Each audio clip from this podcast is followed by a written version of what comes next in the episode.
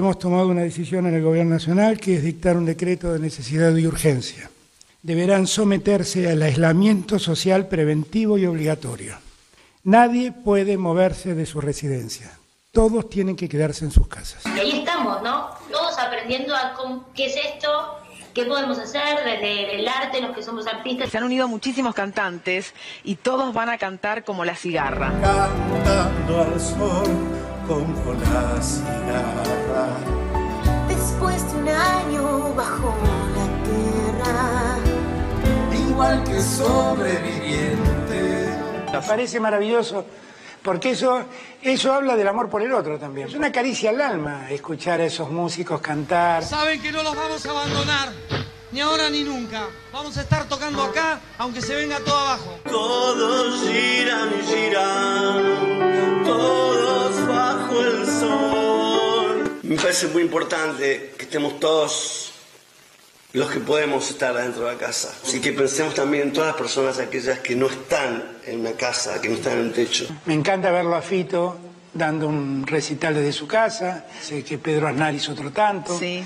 Yo canto para escucharte, porque tu voz es la melodía.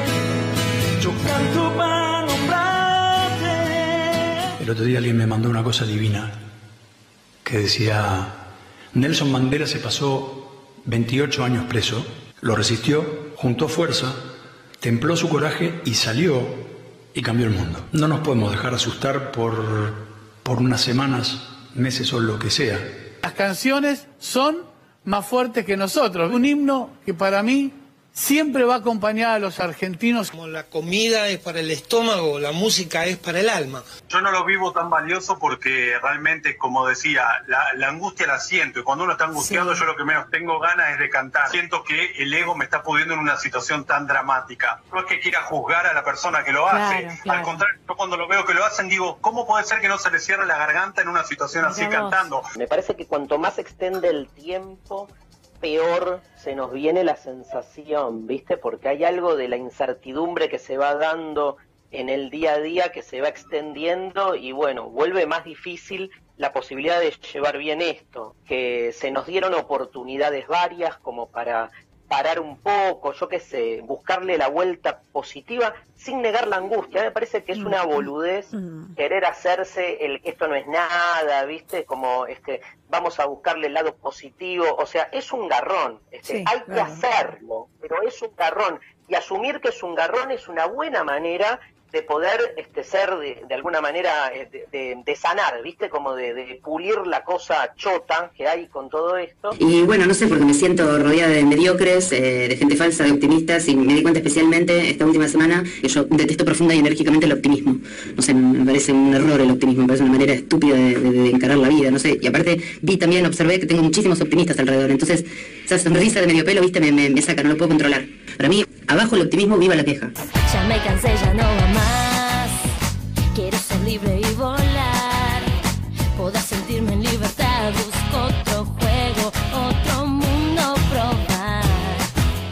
estúpidos, irresponsables, como esta persona, por ejemplo, este empresario que llevaba en el baúl a su empleada doméstica. Una sola multa porque estamos en la playa.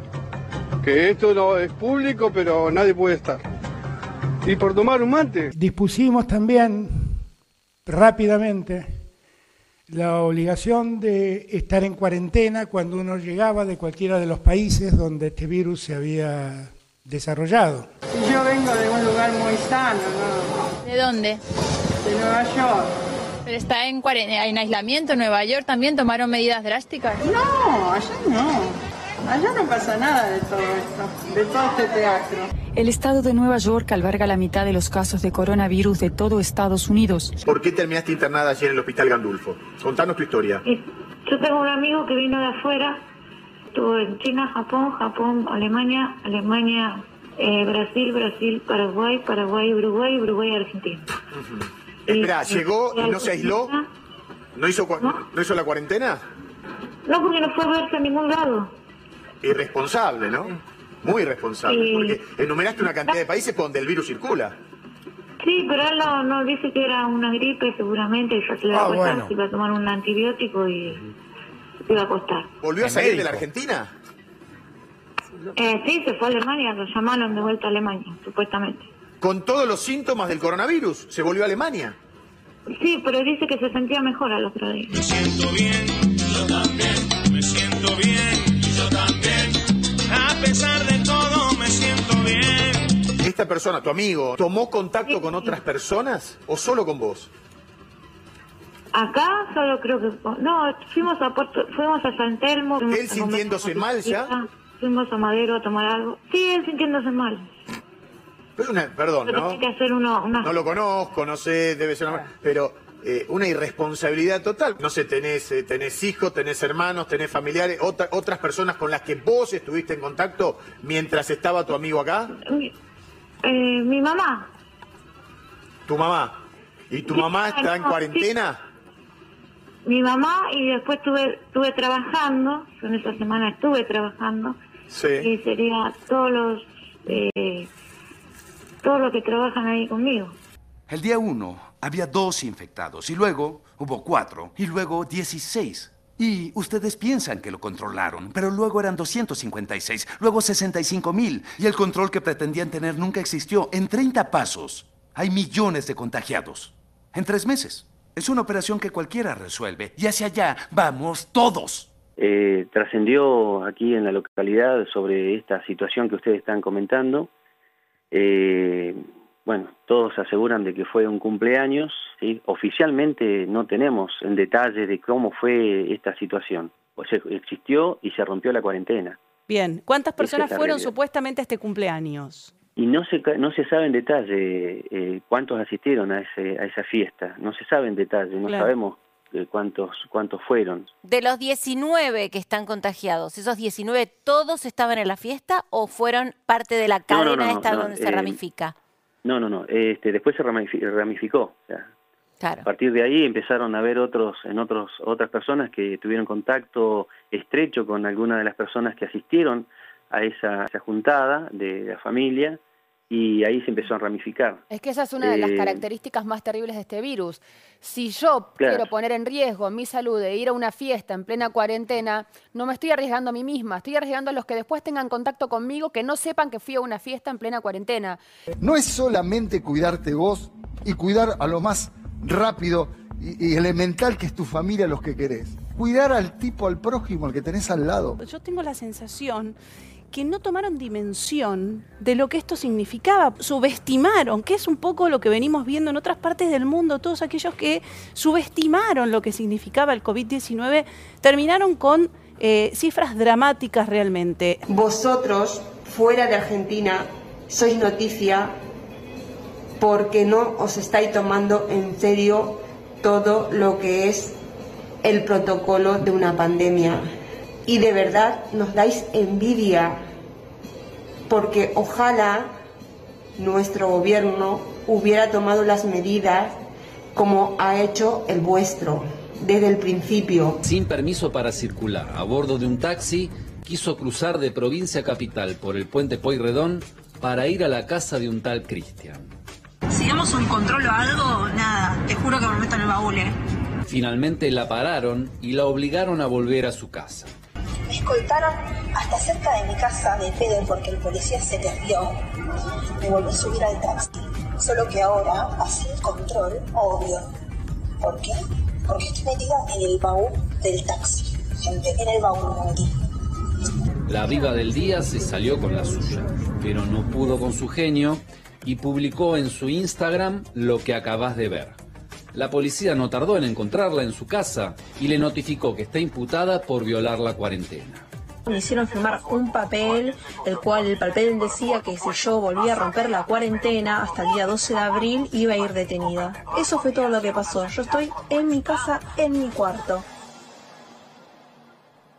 Bueno, historias de todo. Estúpida, por Dios. Historias de Perdón, ¿eh? hay que ser estúpida.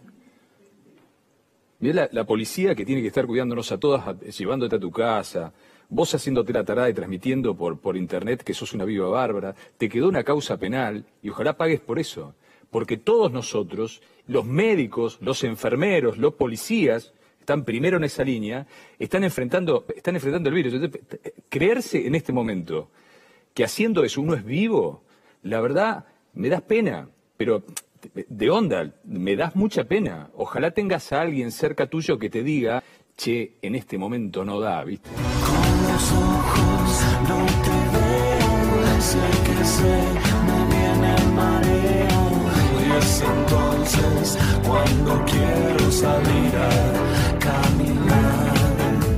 ¿Sabes la cantidad de gente que le encanta hacer ejercicio físico y lo necesita? Y decimos, ¿no? ¿Conviene quedarse en casa? Sí, por supuesto que conviene quedarse en casa. ¿Para qué? Para que el virus no viaje de un lado a otro. Pero algunos piensan que a ellos no les va a pasar, ¿sí? O que al aire libre ese virus no tiene la posibilidad de contagiarlo a uno. Pero si uno camina, pisa, y caminas, te sacas el zapato, tocas la suela, el virus entra a tu casa, es automáticamente es muy contagiable, es muy posible que vos lo lleves a tu casa. Pero hay gente que cree que no le va a pasar. No va a pasar. Y que al aire libre está todo bien, ¿sí? El virus se propaga por la gente. La gente se mueve, se mueve el virus. Cuanto más nos dispersemos, más dispersamos el virus. ¿En 18 años usted vio una pandemia tan terrible como el coronavirus? No. ¿Cuál es la vacuna principal? Eh, distanciamiento social. Distanciamiento social. Y si uno sale a correr, ese distanciamiento, ¿existe? Y poco. ¿Y entonces? Estoy, estoy haciendo las cosas mal. Vamos a abdominales. A ver si se puede esto hacer en casa. A ver, vamos. Uh, y dos. Diez de brazo, diez de brazo ahí, diez de brazo. Rápido, rápido. Una, dos, tres, diez. Listo, me levanto y digo, ¿esto se puede hacer en casa? Sí. Hágalo en casa. Entonces no salga más a correr ni a hacer nada. Tengo la suerte en este momento de mi vida de que puedo hacer la cuarentena en mi casa y porque tengo comida en la heladera y este, pero me, me da mucha alegría que me pase eso.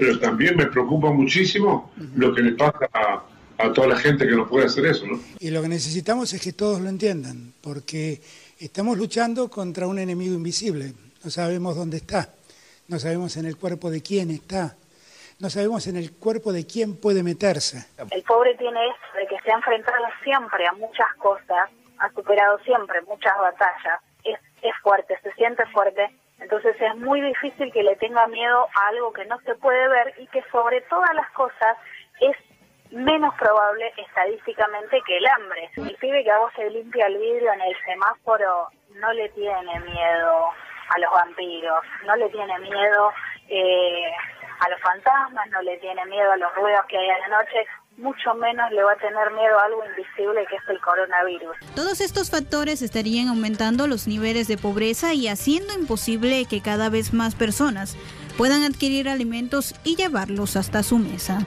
Y la idea es que todos ayuden al comedor que tengan más cerca, al vecino que está haciendo una olla popular, porque como nosotros, todos los comedores están pasando la misma situación, las góndolas están vaciando y la demanda crece. Y todas las ideas pueden mejorar, todos los proyectos pueden ayudar. Si estás ahí, si lo deseas, este es mi sueño y el de muchos más. Esta es mi casa donde quiero estar.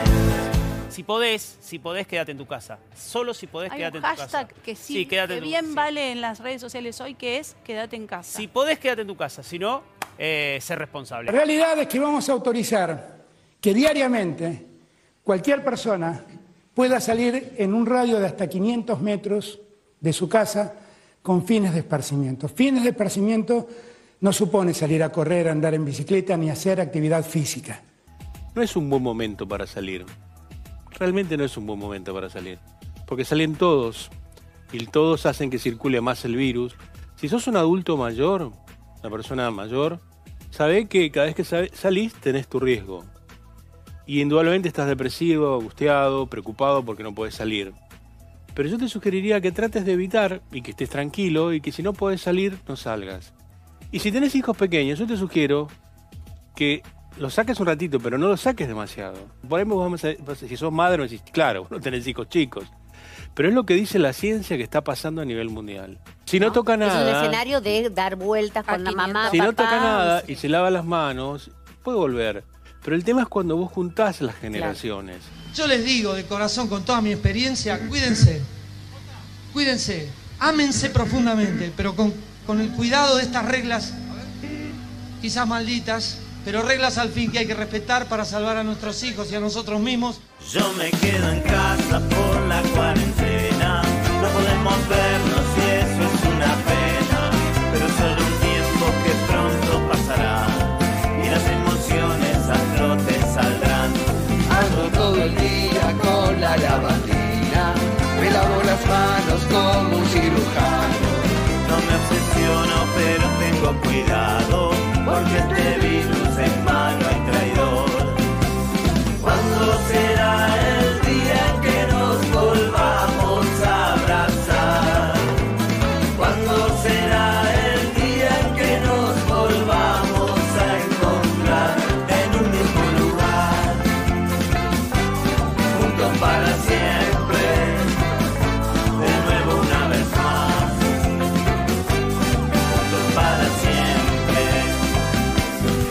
A los doctores y a las enfermeras. Son nuestros héroes en esta pelea.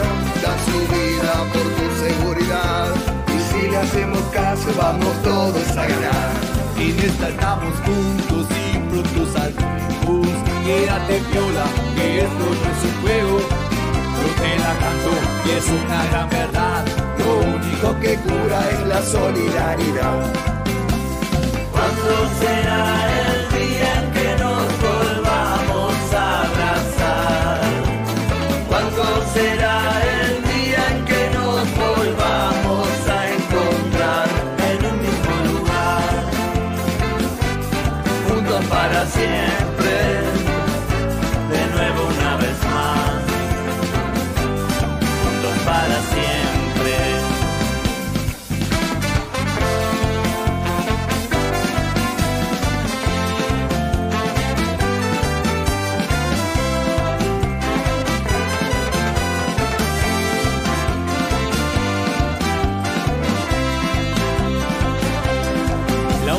vez que vi a mi vecino sacar la basura con guante y barbijo. Yo les digo amigo, no hace falta exagerar, podremos saludarnos, preguntarnos cómo están. El árbol de enfrente está muy divertido, anda sorprendido por tantos pajaritos. Debemos cuidar nuestra casa un poco más, cambiemos la codicia por algo de austeridad. ¿Cuándo será el día en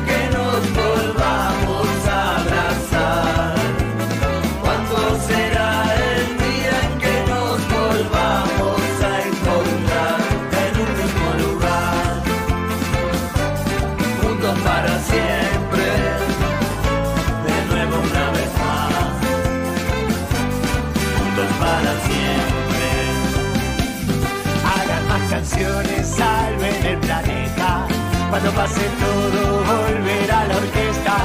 Hay que deprimirse, hay que dormir la siesta.